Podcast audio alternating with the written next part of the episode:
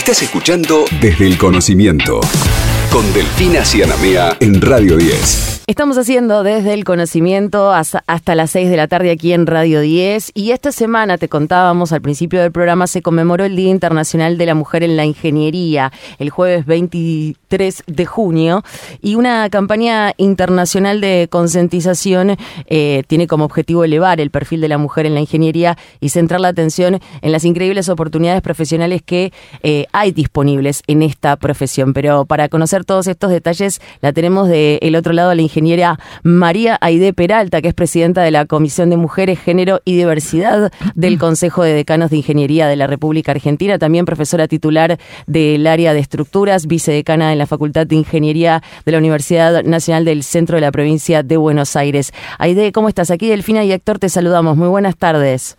Buenas tardes, ¿cómo están? Bien, ¿eh? Gracias por comunicarse. Gracias a vos por estar. Les cuento que desde hace un año soy decana, era vicedecana, ahora soy decana, o sea que he subido un peldaño. Ahí está, bueno, felicitaciones. Mejor aún entonces. Gracias.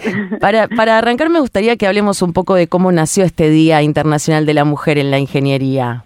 Bueno, este día nació en Reino Unido a partir de las celebraciones de, de los 95 años de la Sociedad de Mujeres en Ingeniería y, empezó con la idea de darle visibilidad a las mujeres eh, ingenieras o a las mujeres en el mundo ingenieril y, tuvo realmente una, una propagación o una captación del interés de, toda la comunidad ingenieril al punto que a poco andar se transformó el día de el 23 de junio justamente en el Día Internacional de la Mujer eh, pretendiendo, como dije, de eh, constituir esa fecha en, en, una oportunidad para celebrar y, dar visibilidad a, los logros de las mujeres de todo el mundo con vista al mejoramiento de la presencia de las mujeres en el ámbito de la ingeniería.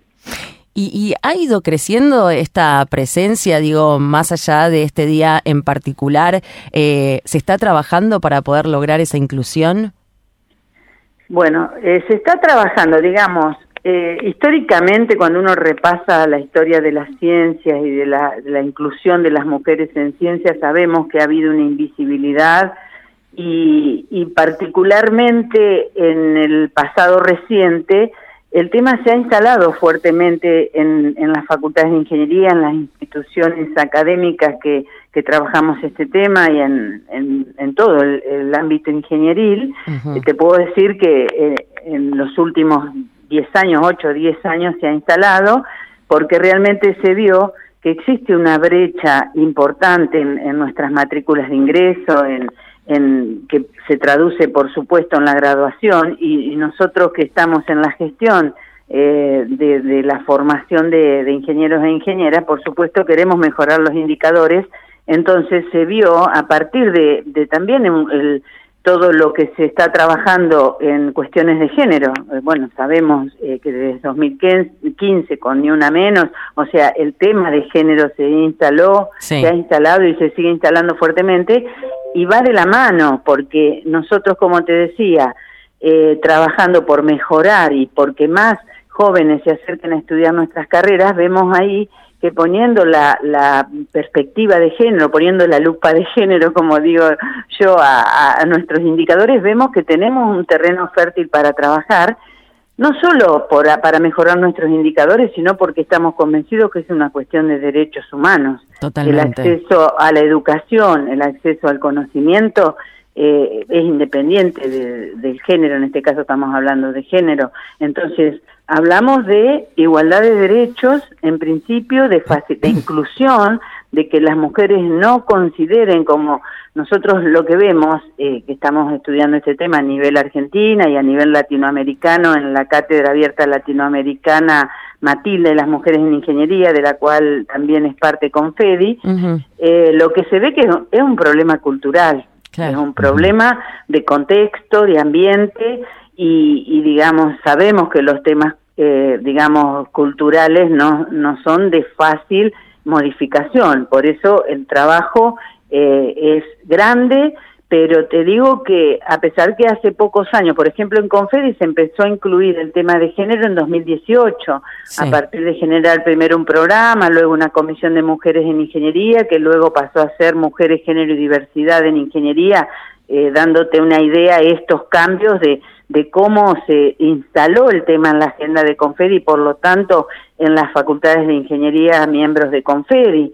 Entonces, eh, creo que si bien, como decía antes, no hace tanto que el tema se ha instalado, se ha avanzado eh, bastante y hay mucho entusiasmo en, la comunidad ingenieril, en, en las mujeres, eh, con esto de, ver que, que, podemos ocupar los mismos lugares, o sea, desmitificar, romper estereotipos, o sea, todos estamos formados de la misma manera, tenemos las mismas capacidades tenemos que tener los mismos derechos de ocupar un lugar en, en, un lugar en un en una gestión, en este caso hablando de la de la gestión universitaria o en, o en una empresa, porque también el tema de la inserción laboral creo que es uno de los aspectos que hay que trabajar mucho porque eh, digamos cuando uno eh, decide eh, una formación para su vida, piensa siempre en el proyecto a futuro de inserción laboral y de, desarrollo profesional y si,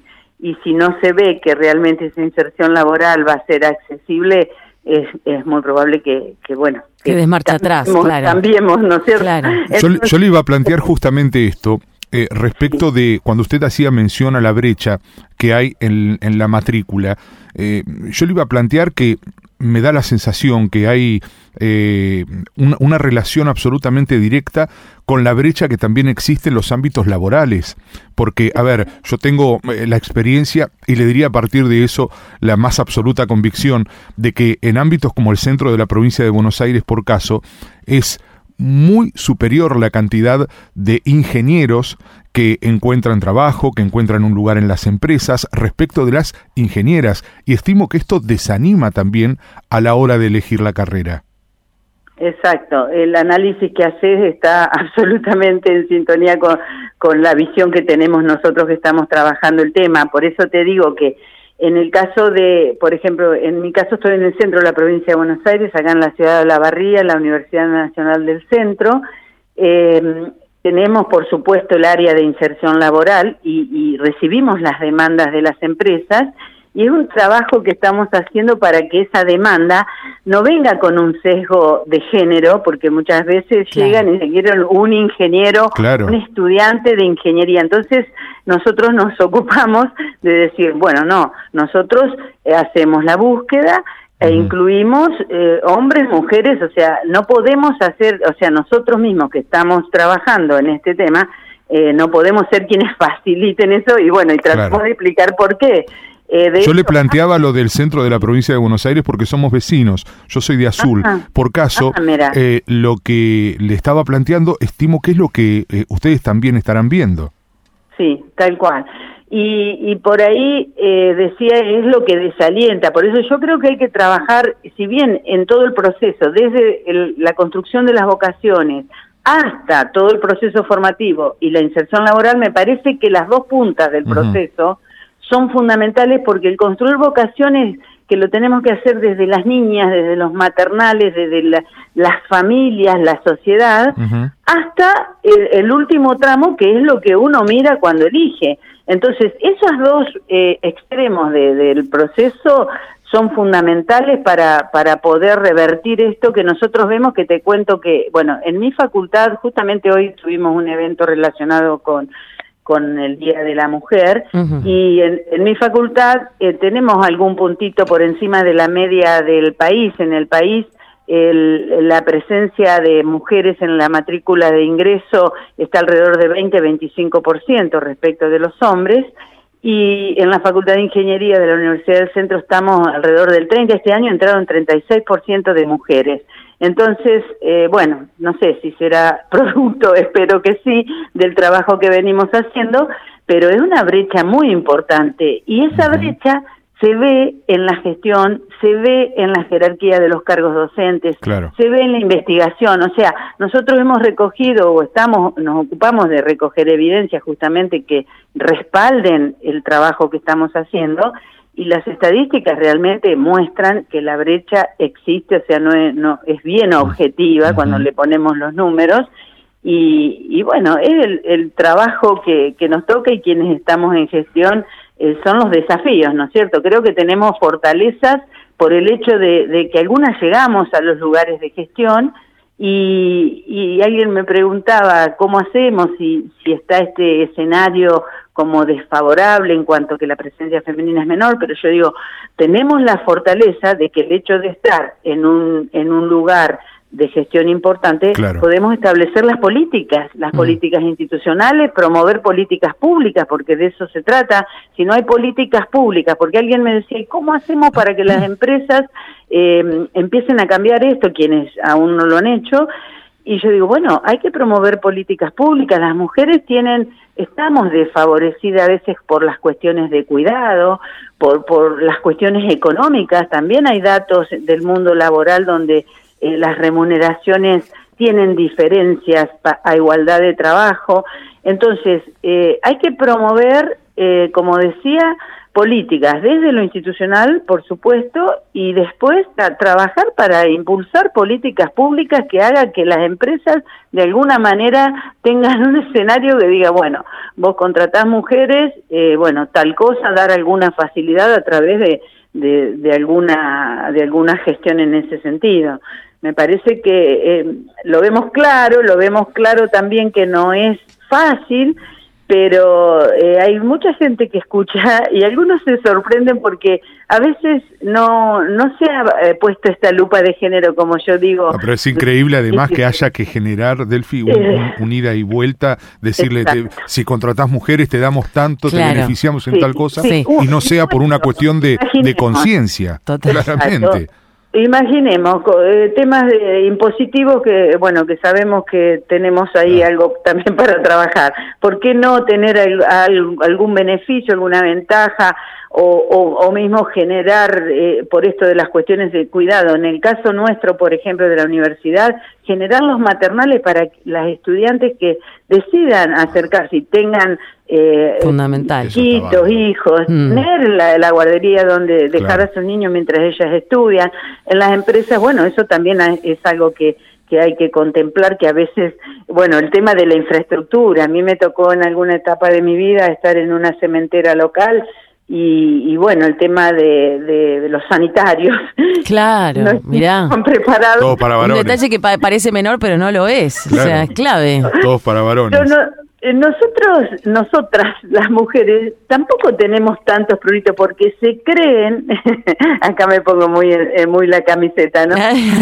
Eh, digamos, se cree que tenemos algunas cuestiones que en realidad no es tan así, nos ponen ese mote de de que nos tienen que cuidar de determinada manera. Nosotras nos cuidamos solas y nos, nos podemos desempeñar, desarrollar y acomodar a, lo que nos toque. Pero bueno, es un desafío y de eso se trata la gestión. Yo creo que, que ahí está lo, lo lindo de, de poder hacer, ¿no es cierto? Y, e ir viendo esa mejora en algunos puntos que vayan mejorando los indicadores que es lo que esperamos, ¿no? Nosotros eh, estamos tratando de trabajar en red con FEDI que nuclea las facultades de ingeniería del país, nos presenta el escenario apropiado para que eh, estamos planteando un plan de trabajo justamente, invitando a referentes de las facultades de ingeniería para que todas estemos conectadas, todas estemos bajo un mismo objetivo, y yo digo, para que derrame esto que, que uno está viendo, y, ese derrame que sea en Argentina y, y, si vamos a Latinoamérica a través de la Cátedra Matilda lo mismo. Entonces yo me imagino esa gran mancha que empieza como un puntito o empezó como un puntito y ahora se está transformando un poco más en, en mancha.